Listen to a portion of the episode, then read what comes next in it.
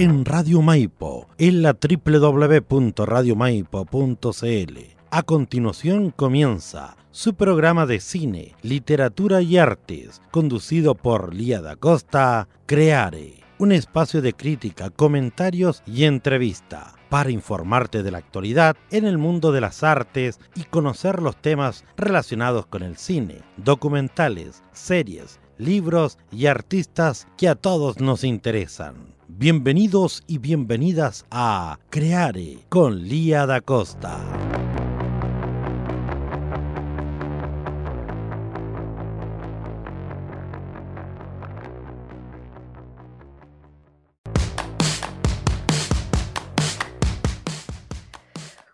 Hola, hola, ¿cómo están queridos auditores? Aquí estamos de nuevo en otro programa, ahora en vivo, porque tuvimos eh, un programita grabado ahí. La semana pasada se transmitió el primer programa de nuevo para que todos pudieran escuchar eh, ese tremendísimo programa que se hizo con Víctor González desde la ciudad de Nashville.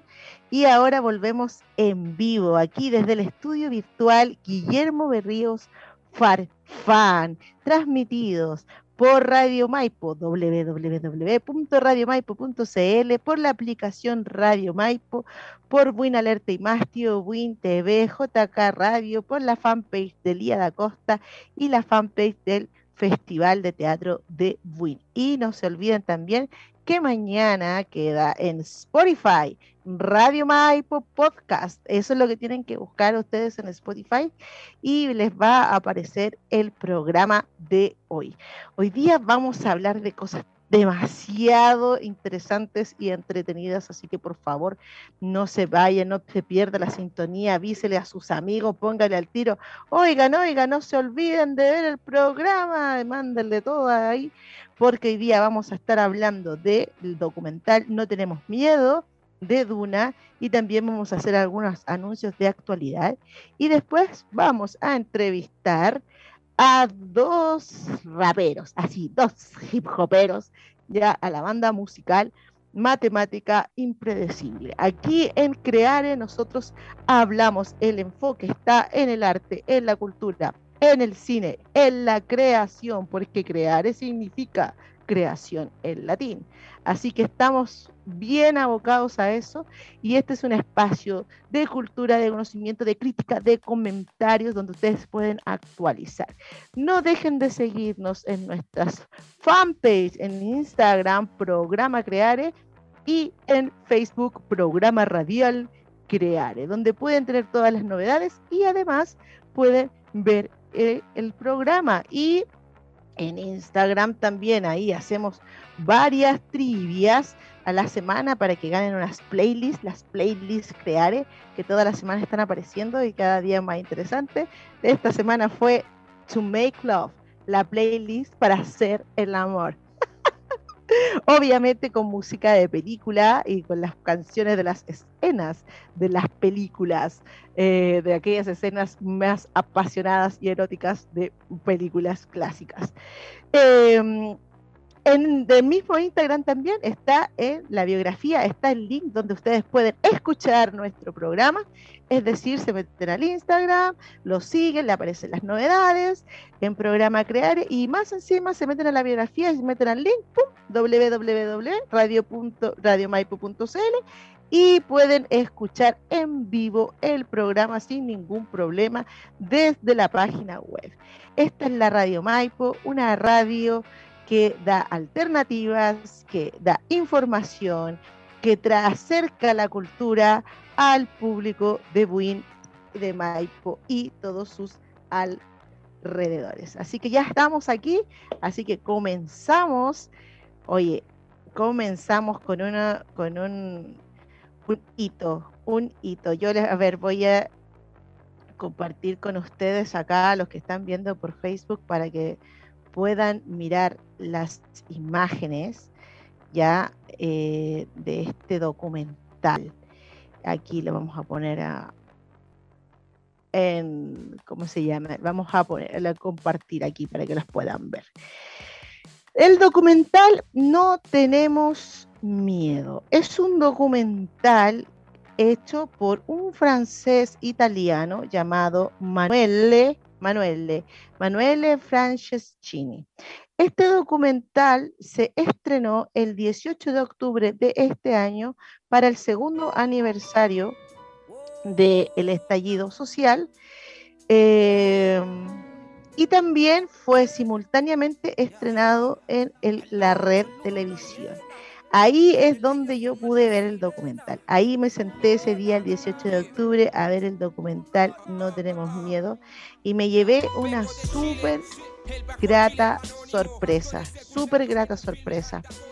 Eh, porque era es un documental no hecho por chilenos y no hecho desde ninguna mirada en particular, como digamos lo política, ninguna mirada eh, parcial de la situación, y te muestra muchas cosas, eventos, situaciones en las cuales nosotros eh, muchos, bueno, algunos, algunos las vimos, algunos, algunos que seguimos Twitter o que veíamos imágenes que nos mandaban nuestros mismos amigos que estaban ahí en, la, en las protestas, eh, pudimos verlo, pero en general en las noticias chilenas, en los noticiarios, en los diarios, ya todo, ustedes saben, ustedes saben el manejo que hay allí mm, del, del, cuarto poder, del poder del periodismo. Eh, no se mostraban, no se mostraban. Entonces acá estamos viendo un documental in situ, ya donde aparecen eh, situaciones relatadas, pero también que tú puedes comprobar por medio de las imágenes de la primera línea. Es un homenaje a la primera línea. Manuel Franceschini dice que mostró a los valientes jóvenes chilenos que se enfrentaban a carabineros y fuerzas especiales y militares que se enfrentaban a ellos con piedras y ondas eh, y escudos caseros, eh, mientras que la policía estaba con guanacos, eh, balines, ustedes saben armas de los balines también, y en el guanaco tiraban tóxicos, y se enfrentaban a ellos con piedras, ondas y escudos caseros. Y él lo, evidenció, él estaba ahí presente cuando hicieron el documental y él lo, comparó con David contra Goliat. O sea, David con la onda contra Goliat. Ya conocemos esa historia. Y eso es lo que a este documentalista le llamó la atención y este documentalista quiso mostrarlo. Hay entrevista a la gente de primera línea, hay videos que muestran lo de lo que ocurrió y también hay primero hay como un pequeño recuento de por qué ocurrió el estallido social y luego muestra muchas imágenes em, y es súper bonito porque eh, las imágenes que muestra primero de las calles son de la de, las calles de las murallas, de las consignas que estaban en las murallas y cómo la, la consigna de la muralla representa el sentir de la gente, el deseo de la gente y las necesidades de nuestra sociedad chilena. Siempre yo he dicho que la democracia que no funciona, la democracia que no está funcionando como debe funcionar, es la democracia en la que es la democracia en la que las paredes están rayadas. Eso siempre ha sucedido. La democracia que no funciona es la donde las, paredes están rayadas. Y eso aparece muy, muy evidenciado acá y en esa muralla hay un retrato del sentir de la gente, de la gente que estaba, eh, eh, que estaba, ¿cómo se dice? Estaba aproblemada ya. Eh, la gente que estaba cansada, la gente que está aburrida, la gente que ya no daba más, eh, la gente que quería expresarse de alguna manera, pero con un aliento ya desesperado de, clamar, de clamar justicia.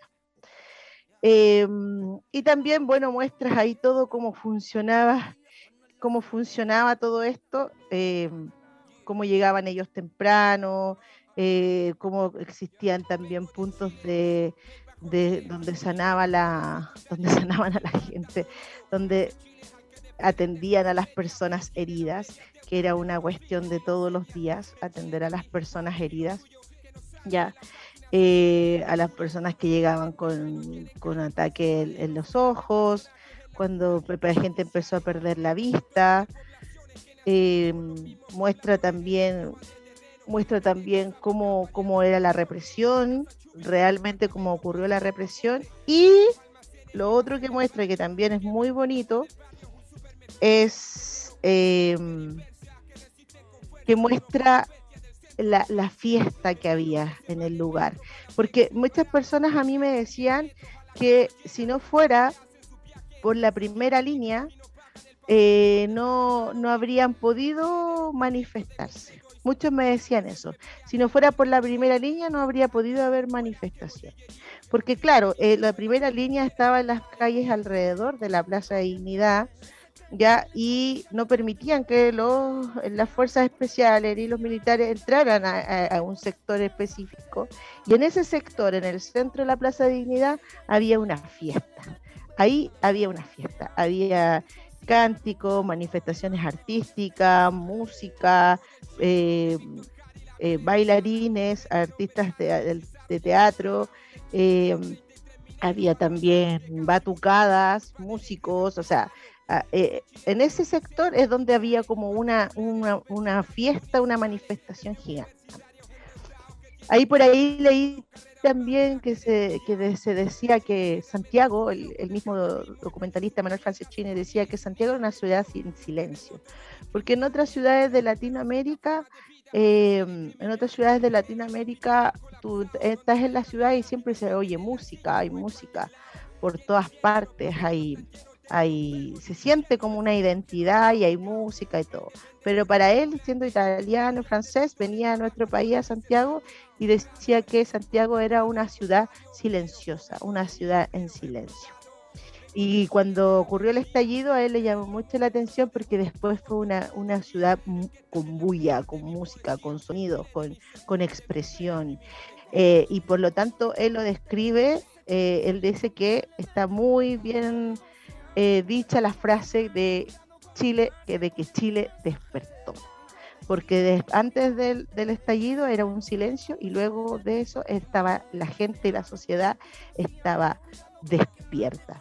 En esta conmemoración del 18 de octubre ya eh, se volvieron, volvieron a haber manifestaciones, volvió a haber como una pequeña, como una remembranza de lo que ocurrió en ese momento eh, que luego también, y aparece igualmente en el documental, fue acallado más por la pandemia que por otra cosa, porque no es que la gente se haya cansado de reclamar, la gente está abrumada y está cansada de las mismas cosas que hace dos años, eso no ha cambiado.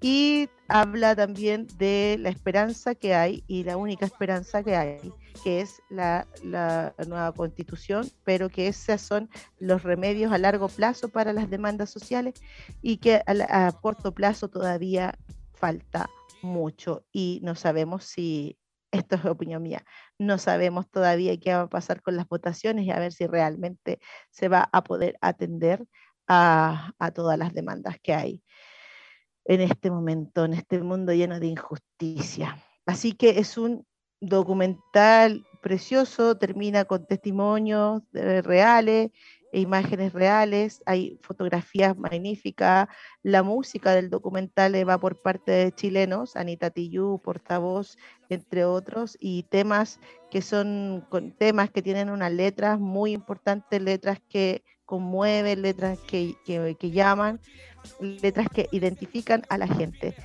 Así que no sé en este momento si se puede ver todavía eh, abiertamente. Me, me, imagino que pronto se podrá encontrar en YouTube, eh, pero eh, agradecemos a, red, a la red por haberlo transmitido en directo por televisión abierta.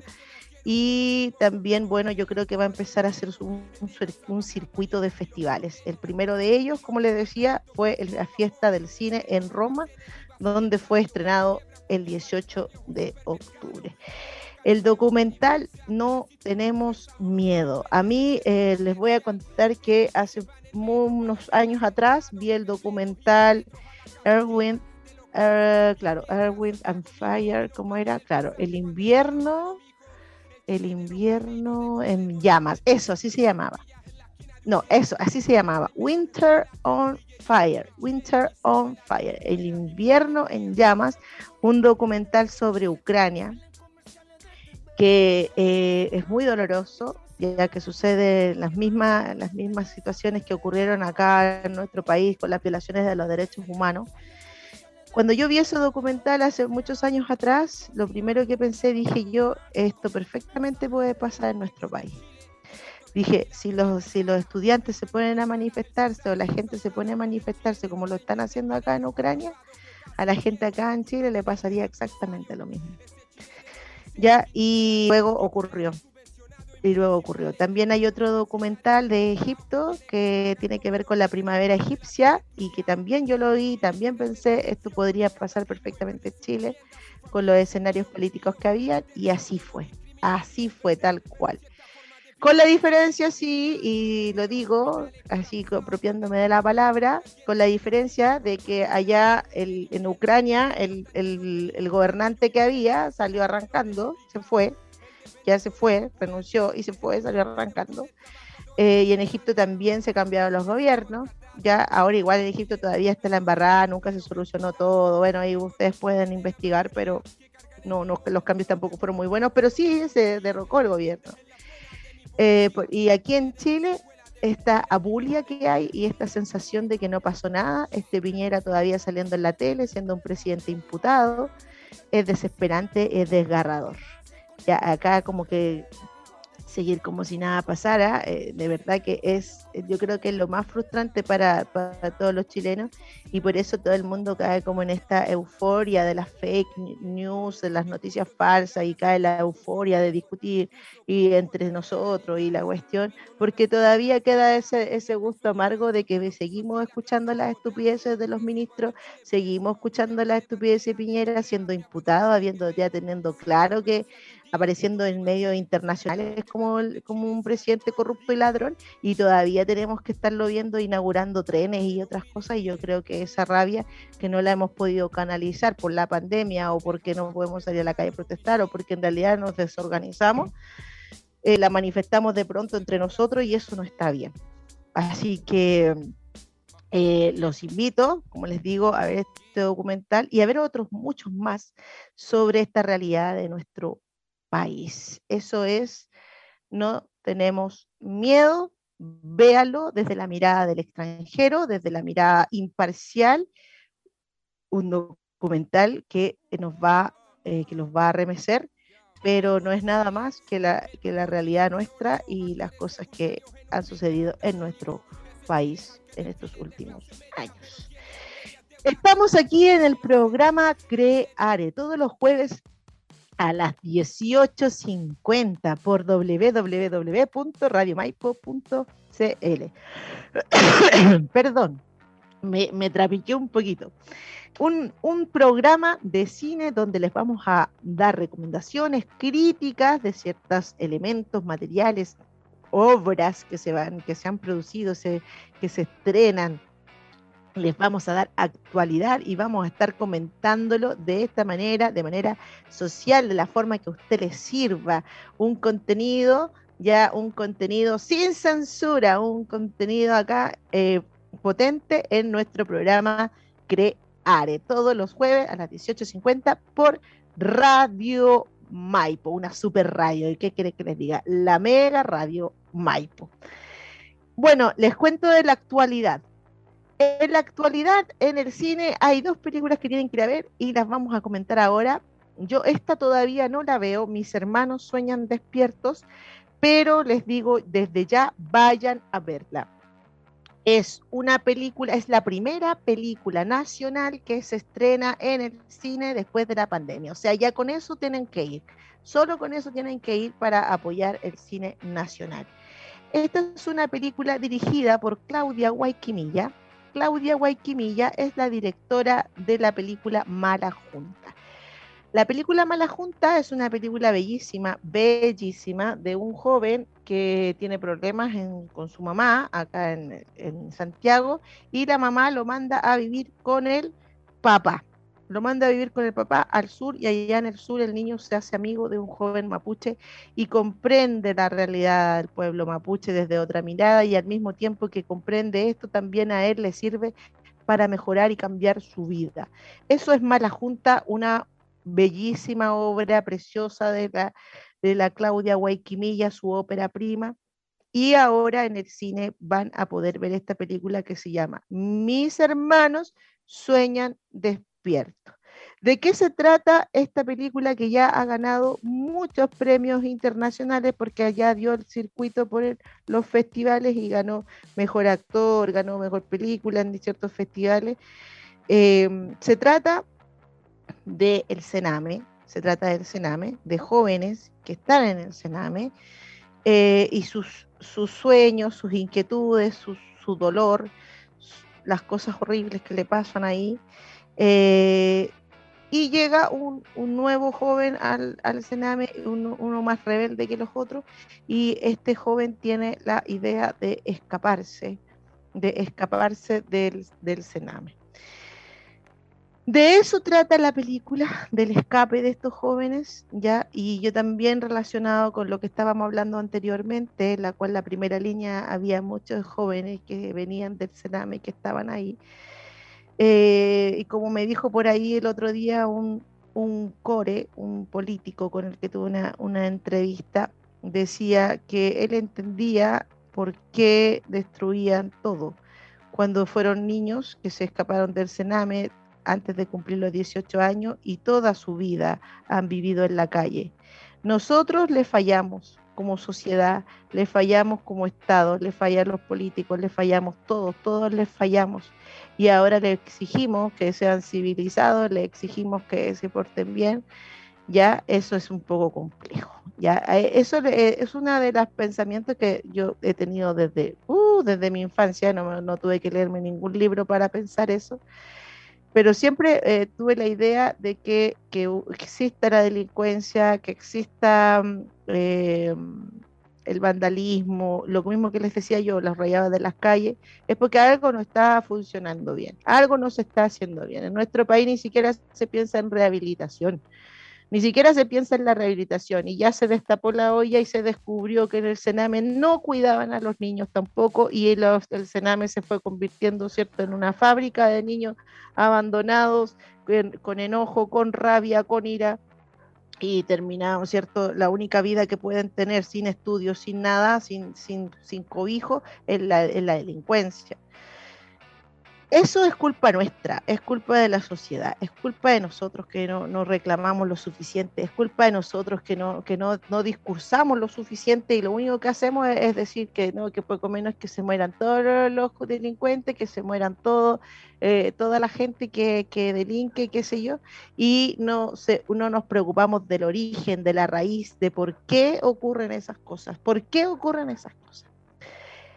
Ese es el trabajo que hizo la Claudia Guayquimilla. Se dedicó a trabajar con su equipo, investigar, ir al Sename, hacer entrevistas, investigar realidades y basado en muchas historias reales, escribe, escribe este guion junto a otro, otro guionista, Grimm, y escriben este guion para hacer esta película que quiere mostrar al público, a nuestro país, a la gente en general, le quiere mostrar el sentir de los niños y niñas del Sename y cómo, cómo ellos viven su vida cuál, y qué son las cosas que a ellos les pasan. ¿Ya? Así que ya saben, al cine, al cine los pasajes. A ver, mis hermanos sueñan despierto. Bueno, nuestro programa Creare, que todos los jueves se transmite a las 18.50 y también está en Spotify en modo Radio Maipo Podcast. Desde mañana, este programa todos los viernes se estrena un nuevo capítulo. Eh, es patrocinado por la compañía de teatro Entre Paréntesis, a quienes les mando un cariñoso y afectuoso saludo por ese tremendo festival que se mandaron al principio de este mes, festival gigante, hermoso, ya que fue eh, bellísimo, muy apreciado por mucha gente y que los artistas se fueron felices. Más de 100 artistas en el nuevo teatro del Centro Cultural de Buin. Así que felicitaciones a nuestros patrocinadores, compañía entre paréntesis, por ese gran evento. Y también este programa es auspiciado por Ketro, comercializadora Ketru, ya que reparte agua en la zona de Maipo. Si usted quiere cambiar es la agüita de su dispensador, solo tiene que llamar a más 569-6360-6069. La otra película que está en el cine y que está dejando la patada es Duna. Duna, ustedes ¿qué es los que están viendo por Facebook? ¿Qué imagen es esta que estoy mirando? Bueno, esta es una imagen de la película Duna.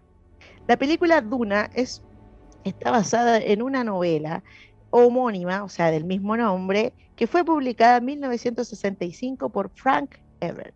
Una película, o sea, una novela de ciencia ficción increíble que, que mezcla en realidad eh, el espiritismo lo mezcla, o lo, religioso, lo místico, podríamos decirlo, lo mezcla con la ciencia ficción, pero de una, en una amalgama perfecta, muy preciosa. La, novela, de hecho, es inspiración para eh, George Lucas y Star Wars, o sea, fue inspiración para Star Wars. Bueno, una carrera para crear esta película. Eh, la carrera la protagonizó un chileno, Alejandro Jodorowsky, que quiso realizar la película Duna y se puso a trabajar con varios artistas y crearon un libro de diseño de arte precioso que, que, me encantaría tenerlo de verdad físico, ya, y además alcanzó a juntar un montón de personajes con los que quería realizar la película, entre ellos estaba Salvador Dalí, pero lamentablemente ese proyecto se quedó en los bocetos, pero que uno son bocetos preciosísimos, que después, bueno, hay un documental que se llama El sueño de Jodorowsky, en el cual se habla de que esos bocetos fueron utilizados mm, ampliamente después por otras películas de ciencia ficción. Eh, y eh, no se realizó. ¿Por qué no, ¿Por qué no la realizó Jodorowsky?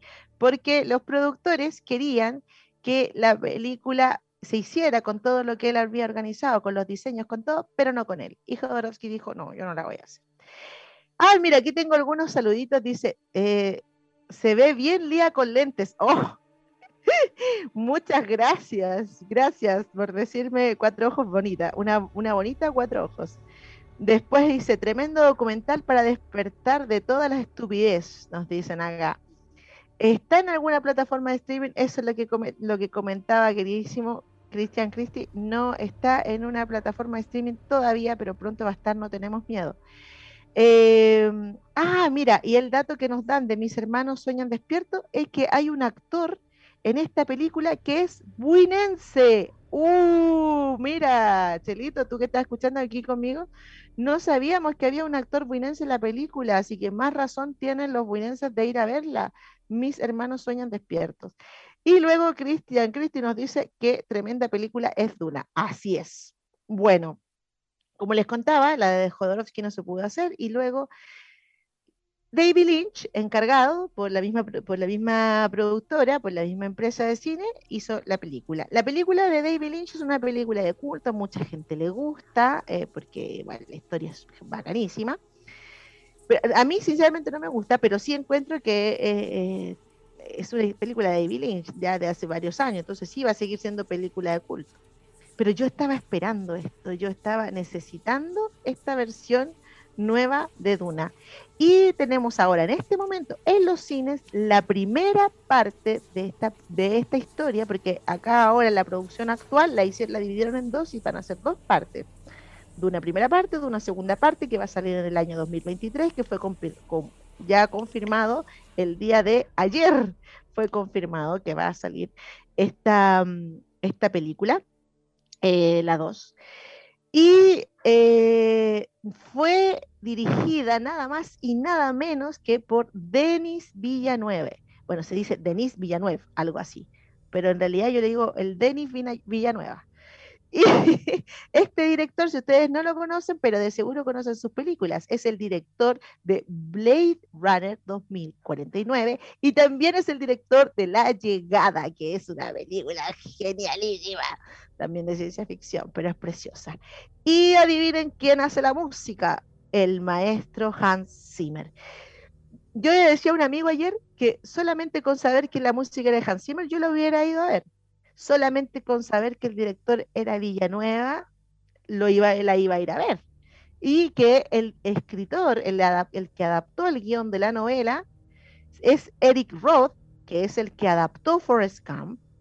Yo también dije, bueno, si la adaptó Eric Roth, ganador del Oscar, también la hubiese ido a ver. Pero no solo esos, no solamente están estos tres genialísimos, sino que también tiene un ramillete de actores, pero increíble. ¿Quiénes son estos actorazos? Tenemos a Timothy Chamberlain, Chamberlain, Chamberlain, tenemos a Rebecca Ferguson, tenemos a Oscar Isaac, tenemos a Josh Brolin, Thanos, para los que no lo conocen, tenemos a Stellan Skarsgård, que es, em, es un actorazo también, ya de, ya de edad, tenemos a Dave Batista, a Zendaya, Shang Sheng, que es un actor chino que me fascina. Tenemos a Jason Momoa y Javier Bardem.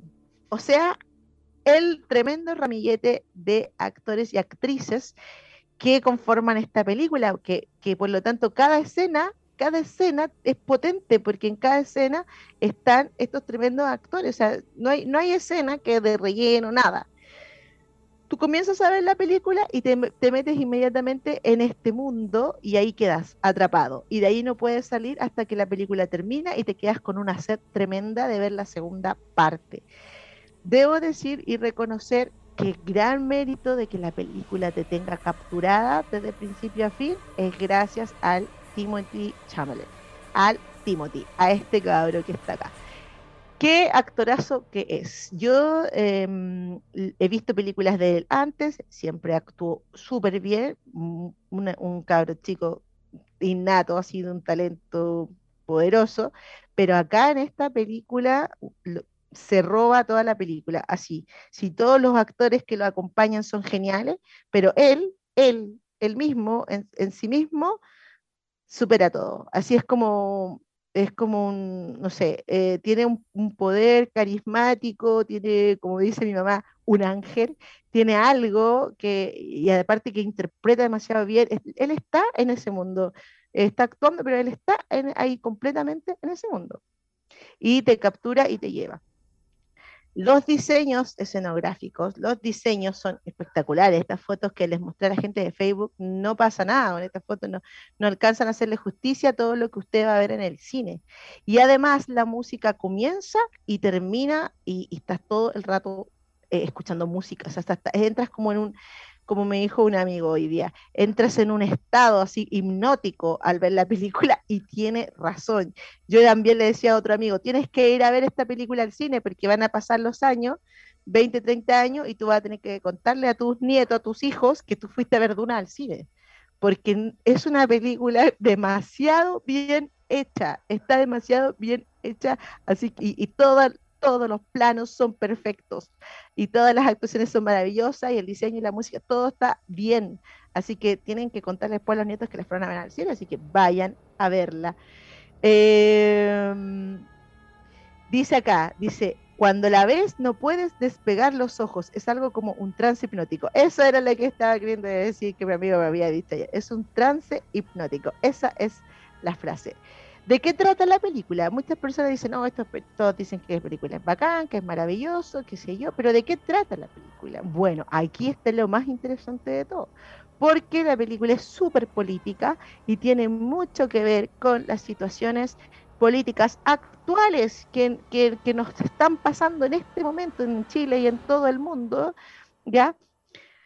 Estamos con un imperio que domina el universo conocido, así lo mencionan, y cierto, hay unos, hay una, un planeta donde cuya casa, que se les llama la casa, está surgiendo y el imperio tiene temor de esto. Entonces le encomienda a ellos la misión de ir a gobernar y administrar otro planeta, que es Duna, que es un planeta que es completamente desierto, pero en el cual en el desierto eh, se, em, se cosecha, digámoslo de esa forma, unas especies que salen de la arena, que permiten el viaje interestelar. Por lo tanto, es la sustancia más valiosa del universo.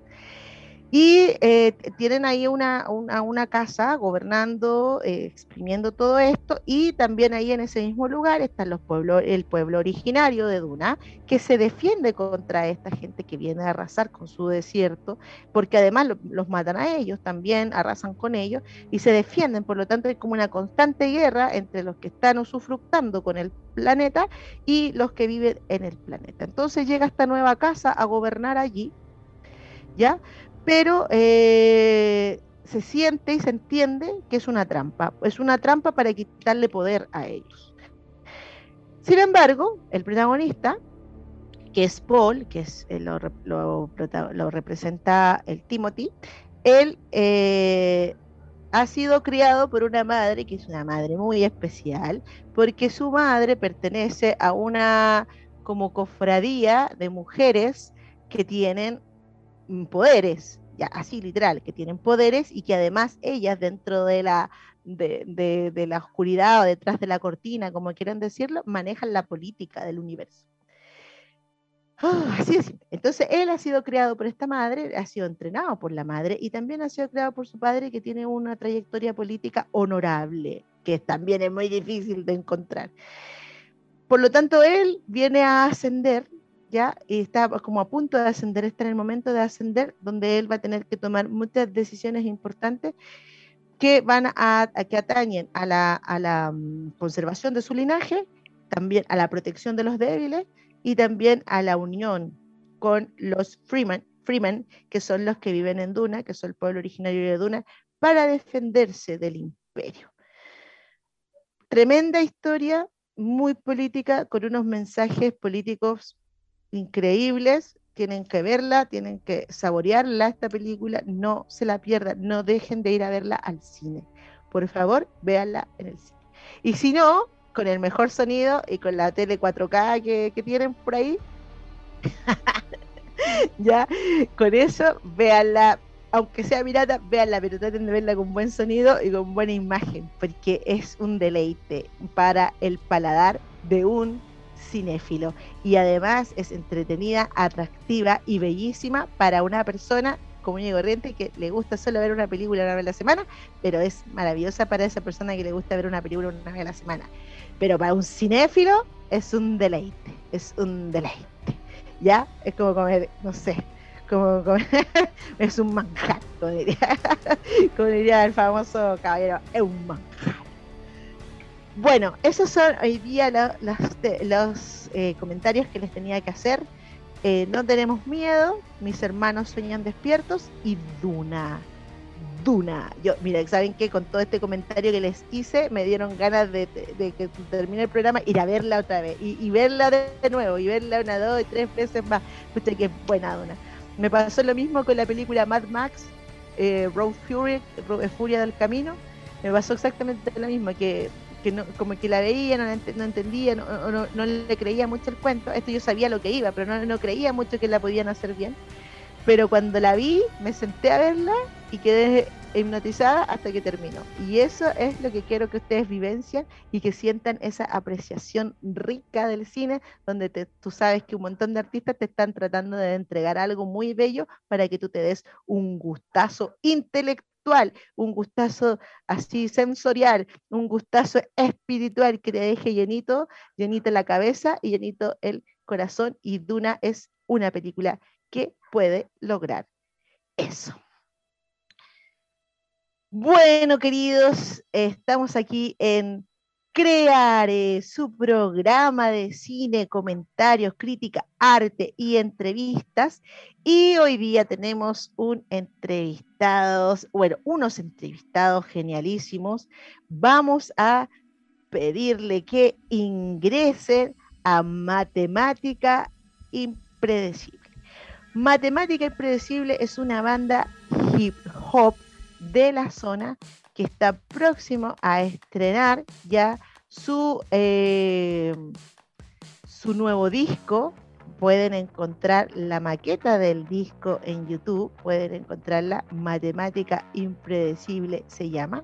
Y vamos a tener hoy día aquí con nosotros a, bueno, vamos a tener aquí con nosotros a Jolly Royer, a Jolly Royer y a Química Explosiva en, en nuestro programa Creare, donde hablamos con los artistas para preguntarles, para saber de sus procesos creativos, de su creación, de su obra y para difundir también su obra que vamos a saludarlos. Ahí está, ya conectándose. Hola, querido, ¿cómo estás? ¿Aló? Ahí sí, te escuchamos. Sí, ya bacán. Buena. ¿Está tu compañera junto a ti? Sí, aquí estamos. Hola. Hola. ¿Cómo están? ¿Cómo, cómo se sienten? Eh, bien. Bien, estábamos un poco nerviosos, pero ahora ya estamos un poco mejor. Igual. Yo me siento mejor. Sí, igual. Familia. Ah, qué bueno. Qué bueno. Oigan, cuéntenle a nuestros auditores primero quiénes son ustedes, cómo, cómo se unieron y, cuál fue su proyecto, en qué, con qué ideas se juntaron ustedes.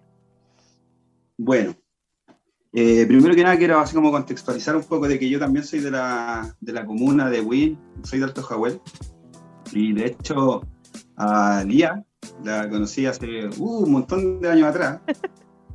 Yo calculo... Por favor, que no sea tan largo el uh, por favor.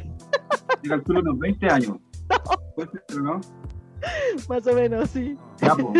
en esa época eh, yo tenía un grupo de rap ¿cachai? Cuando era chico ya tenía un grupo de rap que estaba ahí Juan Flor y que Dialecto Mal, ahora tienen eh, un grupo también que le ponen bueno los chiquillos, Kimon Reggae y rap. Eh, y, con, y con la Evelyn, que era nuestra compañera. Entonces ahí partimos y los chiquillos en un momento se le ocurrió ir a un, a un casting de, compañía entre paréntesis. ¿Ahí los conocían ustedes? Bueno, eh, después de eso fue importantísimo este capítulo del, teatro, porque incluso yo empecé a estudiar teatro en Santiago, empecé a vivir allá también y empecé a relacionarme con con música un poco política. Eh, empecé a escuchar guerrillero, participé de algunos, de algunos guerrilleros ocultos, me refiero. Participé en algunos colectivos de, educación popular a través del rap. Y ahí como que uno se, o al menos yo me empecé a nutrir eh, más de, una, una visión política, digamos, del rap participé con un amigo en, en Resentida Periferia, se llama el grupo, y luego de eso, eh, yo me fui a vivir a, Arica. Y ahí en Arica como que me alejé de Resentida Periferia. Ese grupo paró un poco. Eh, se, hizo, se hicieron dos discos de ese, de ese proyecto, que era bastante político, con una perspectiva igual un poco como libertaria o anarquista de, de la visión la cual plasmábamos. Y era bastante mm, conceptual, o sea que eh, discutíamos un concepto lo desarrollamos bien y hablamos de tal concepto. Eh, y cuando me fui a Arica, cambió un poco, eh, me fui, estuve en un proceso introspectivo. Eh, de hecho, dejé la música, antes hacía bastante música la, en la, locomoción colectiva, acá en Santiago o en Temuco, igual vivimos en Temuco un tiempo con mi compañera. y me fui a Arica y ahí eh, dejé de hacer un poco de música y me, me fui así como para adentro y, y, escribí un par de letras eh, como de habilidad, como de rap, un poco de habilidad. De hecho ahí nació una, un tema que se llama No te pasí y que... Mm, no te pasí la película. No te pasí la película. te, invito a escucharlo, Lía. Ya.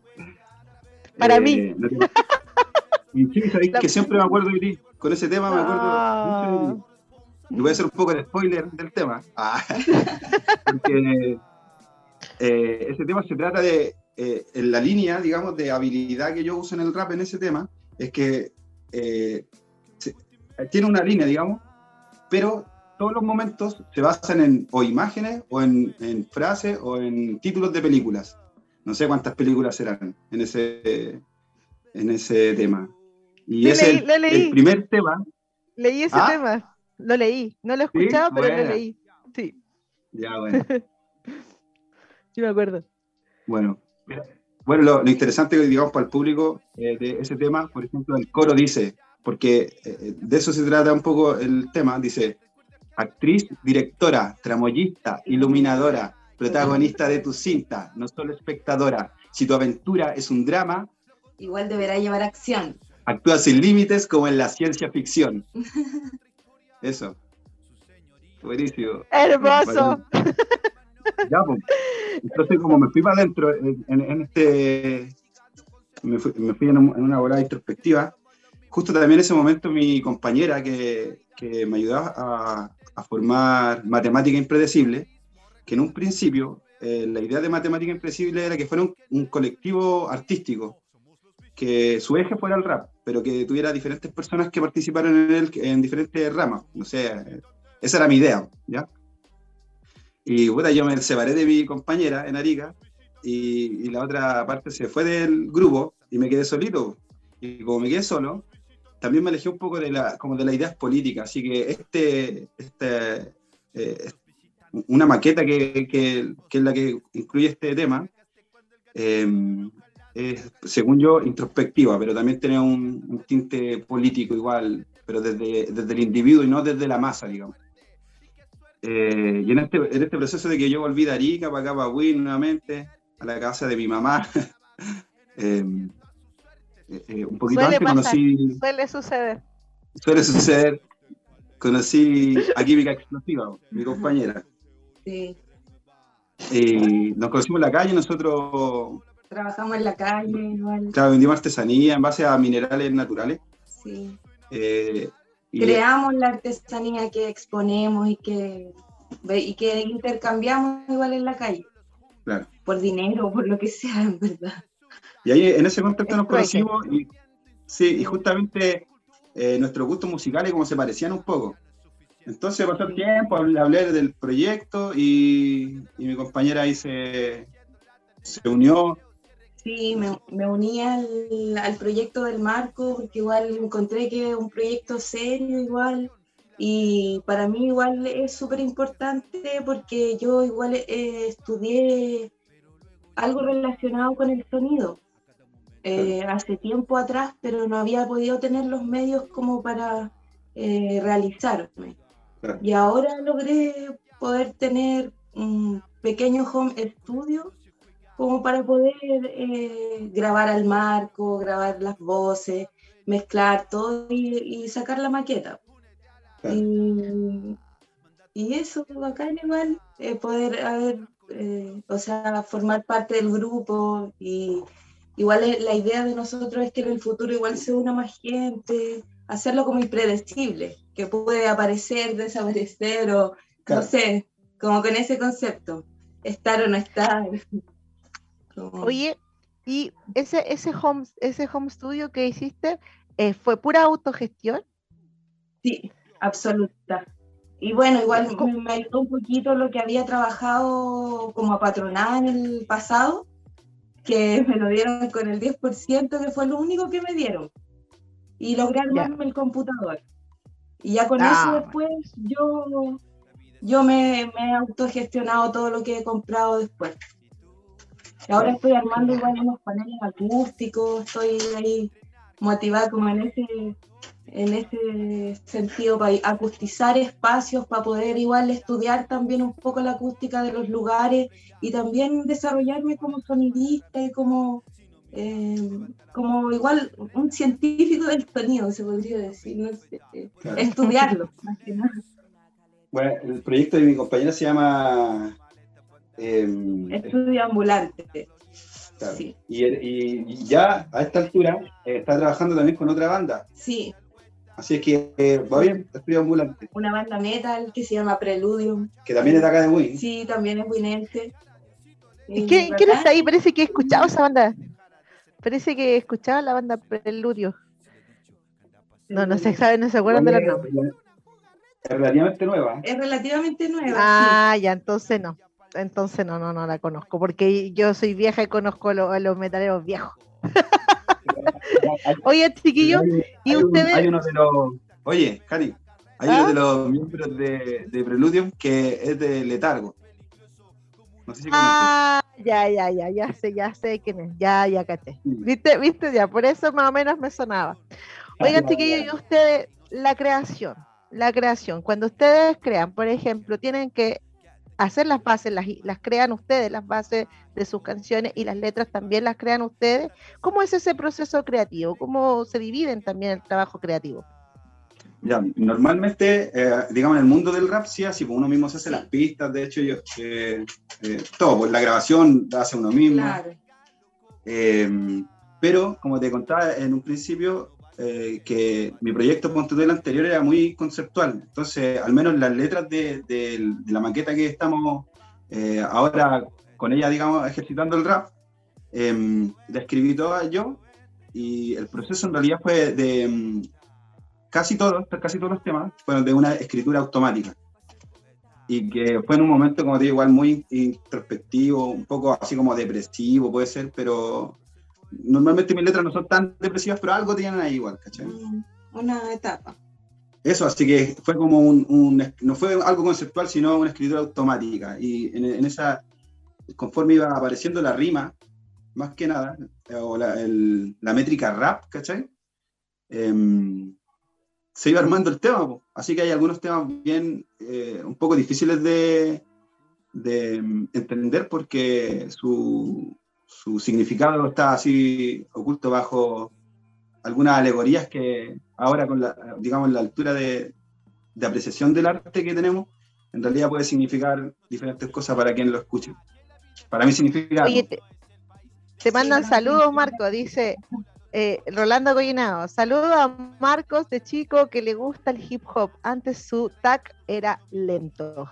Ah, te ponen en evidencia acá. Antes su tag era lento. Te mandan ahí Uno un saludo. Rolando Sí, igual. Oye, me decías de la música, ¿cómo, cómo, cómo conciben la música para hacer eh, su, tema? Y lo- al menos en esta maqueta lo que pasó es que eh, Juan, Juan, Dialecto Man, el mismo, la misma persona de que yo partí, digamos, haciendo rap, eh, un día le cuento que estoy haciendo esta maqueta, pero lo iba a hacer en un, en un estilo de pista que se llama Lo-Fi, Lo-Fi, que es como muy lenta, muy así como, se supone como mala calidad eh, en los sonidos, pero intencionalmente.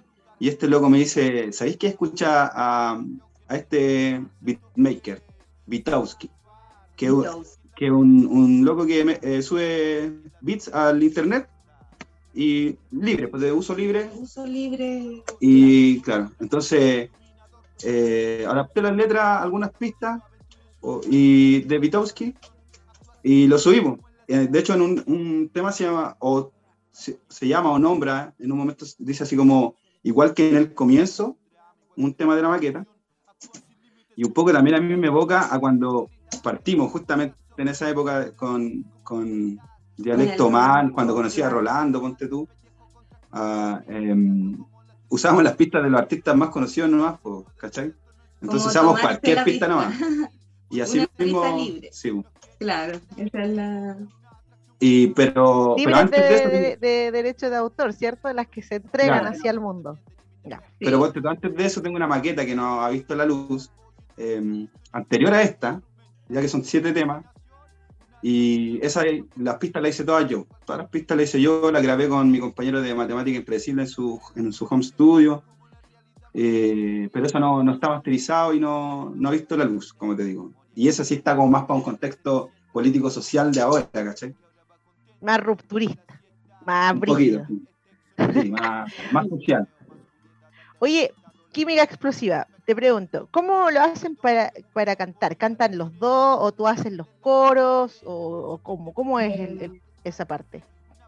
Bueno, yo le ayudo en los coros al Marco, le- a Holly Roger. Le ayudo en los coros y algunas voces melódicas que también hago como en partes. pero igual de rap es, poco lo que colaboro, más que nada en coros y, y melodía de algún... Sí. Y, la grabación. Sí, y la grabación, claro, todo. Y o sea, la parte técnica también va por parte tuya el tema de grabar las voces, eh, remasterizarlas y todo eso. sí, claro. Eso va también por mi cuenta. Ya, bacán. Oigan, chiquillos, ¿y la gente dónde puede escuchar su música? Los que, los que están oyendo nuestro programa en este momento están, y están súper interesados con lo que están contando y quieren escucharlo a ustedes. ¿Cómo los pueden llegar a ustedes? ¿Cómo los pueden escuchar? Mira, eh, tenemos la maqueta, Poesía Oxímoron, em, que es la que hemos estado hablando todo este rato en YouTube. En YouTube. Básicamente. Ahí está completa, grabada en un solo track, por ahora. Y se supone que el, proyecto es que, o sea, si esta es la maqueta, se supone que estamos preparando el disco. El disco, claro, estamos preparando para futuro el disco. Y se van a mandar un... Se van... futuro es cierto, así es que ahí está la maqueta. Eh, bueno, en el canal de Artesanía para Todos, porque no tenía otro se un poco pegado. Sí, yo creo que me quedé pegada yo, mm. pero ya estoy escuchándola y ya está todo bien. ¿Me escuchan ustedes a mí? ¿O me quedé pegada? Sí, sí. ¿Me quedé pegada? No, no, ahora bien. ¿Ahora sí? ¿Volví? ya. Eh, bueno, está, la, está, como te decía, la maqueta está en, en una buena calidad, eh, la maqueta de grabación, así que la puedes escuchar. También hay una presentación en vivo que tenemos en, en un programa, que también está bueno que hablemos del que hacen en Champa. Em, fase cero se llama el programa, sesiones pandémicas, y invitan a diferentes artistas, raperos sobre todo, eh, pero diferentes artistas de la zona y de otros lugares, igual así como underground. Así que está bueno ese. Ahí también tenemos una presentación juntos en, en, vivo. En vivo, está ahí. Entonces, si yo me meto a YouTube, yo escribo Matemática Impredecible, escribo el nombre del disco que es Poesía, Oximorón. Poesía Oximorón y va a aparecer. Oye, ya, y eso, ese concepto Oximorón es bien importante, porque ¿por qué lo usan? ¿Por qué usaron ese, ese nombre, Poesía Oximorón? bueno, yo lo usé porque eh, un poco en la, en la, estructura de los temas en general y en el momento que lo estuve creando, bueno, todo esto la creación de estos temas son de años, tengo algunos de hace, no sé, más de cinco años que lo, lo estoy practicando y lo escribí, cuánto tú. Eh, eh, entonces, en, alguna, algunos, en algunas partes hay como contradicciones como muy notorias y a veces demasiado lógicas eh, y entonces por eso le, le, puse este concepto y además de eso porque creo que como la vida eh, eh, es, una contradicción un poco, claro. Sí. En, diferentes aspectos, no sé. A veces los buenos son malos y los malos son buenos. entonces la vida misma es una... Un oxímoron. Exactamente. Oye, y hoy día yo estaba viendo la, propaganda de la franja de, de, un, señor que no quiero pronunciar su nombre, y e, era, era prácticamente eso, porque era como, era como, eh, sí, vamos a destruir todo y toda la gente va a estar mal y le vamos a quitar todo a la gente, pero todo va a ser hermoso y con mucha paz. Eso es un oxímoron en, persona, o sea, estamos realmente viviendo un oxímoron en nuestra sociedad en la cual estamos constantemente preguntándonos qué, qué está pasando, qué pasa aquí, porque uno escucha con el tono, con la voz, con la música incluso, que, que, significan otra cosa, que son símbolos de otra cosa, pero te están diciendo, oye, te vamos a quitar esto, te vamos a destruir, te vamos a te vamos a prohibir, te vamos a encerrar. Es súper fuerte. Así que me parece interesante la conceptualización de su trabajo, chiquillos, los felicito. Además de, además de, ese, término, se, usa más que nada en, poesía y en filosofía, así como que en, otra, en otros ámbitos no se usa mucho. Y justamente para mí, digamos, eh, este, esta poesía oxímoron, este disco, eh, es en ese ámbito, ¿cachai? Como de la filosofía y de la poesía más bien bueno, mi postura, y yo creo que tú la conoces y siempre la digo en mi programa en todos lados, es que el hip hop es la poesía de hoy día, es la más, es la más, la más actual, es la poesía popular. La poesía popular de ahora es el hip hop. Y siempre lo he dicho, yo estoy ahora trabajando en una obra que es toda en rima, ya, y voy a trabajar con personas que van a estar tirándole la, la, forma de rimar del hip hop para que la, para que la obra misma tenga ritmo, que es un sueño que tenemos con, con, el, con el rol hace mucho tiempo de poder hacer una obra completamente rapeada sin música, sin que sea como musical, musical, sino que tenga, que sea actuada, pero con el ritmo del hip hop. Y, y, ha sido bonito ese trabajo, entonces yo, yo entiendo perfectamente lo que tú estás diciendo y me encanta lo que están haciendo, me fascina. Así que invitamos al público a conocer a Matemática Impredecible, a estar atento cuando lance su disco y por ahora pueden escuchar la maqueta en YouTube buscando Matemática Impredecible y escribiendo poesía oxímoron. Chiquillos, ya nos tenemos que despedir, así que les doy la palabra para que ustedes digan lo que quiera a nuestro público antes que ya terminemos con nuestro programa. Eh, Muchas gracias por escucharnos, por estar atentos a los que participaron. Eh, y. Yo quiero igual, eh, como, no sé, pensar o reconocer espacios que son desconocidos, que son poco visitados, como por ejemplo eh, el programa que tú estás haciendo, que yo en realidad escuché un capítulo que tú me mandaste y no había escuchado antes. Ah. Y al menos en tu opinión, que tú eh, generas ahí es como bastante eh, actual, interesante y, y, real, pues no es, no es una, una, máscara. Entonces invito como también a, a, a generar este tipo de espacio y hacer la música, como lo que estamos hablando en el metal, en el rap, en programas en vivo, que son que no son, digamos, ultramasivos, pero sí, sí hablan de, de la realidad nuestra, que nos habla, digamos, en la, en la, en la farandulización, digamos, del arte, ¿cachai? Exacto, así que tenemos que unirnos todos, tenemos que crear redes, crear espacios, apañarnos, ¿cierto? Acompañarnos y estar siempre atento a lo que está haciendo el compañero y la difusión, y la autogestión y la difusión en redes nuestras, así como no, me refiero a redes sociales, sino redes entre nosotros, es lo único que nos está quedando para expandir la cultura y el arte en nuestro país hoy día. Esperemos que cambie, pero por ahora es el esfuerzo personal de cada uno de nosotros. Gracias, chiquillos, por estar en mi programa. Gracias, Tiquillo, por estar en mi programa Crear, acá junto a Chelito, nuestro controlador y director de la radio Maipo. Feliz de tenerlo acá. Esperemos que cuando lancen el disco vuelvan a nuestro programa para lanzar el disco y invitamos a toda la gente a escuchar. Por eso terminamos el programa de hoy. Nos vemos el próximo jueves a las 18.50 por Radio Maipo, www.radiomaipo.cl y eh, otro programa más de Creares. Adiós, que estés súper. Gracias, Lía. Gracias, Lía.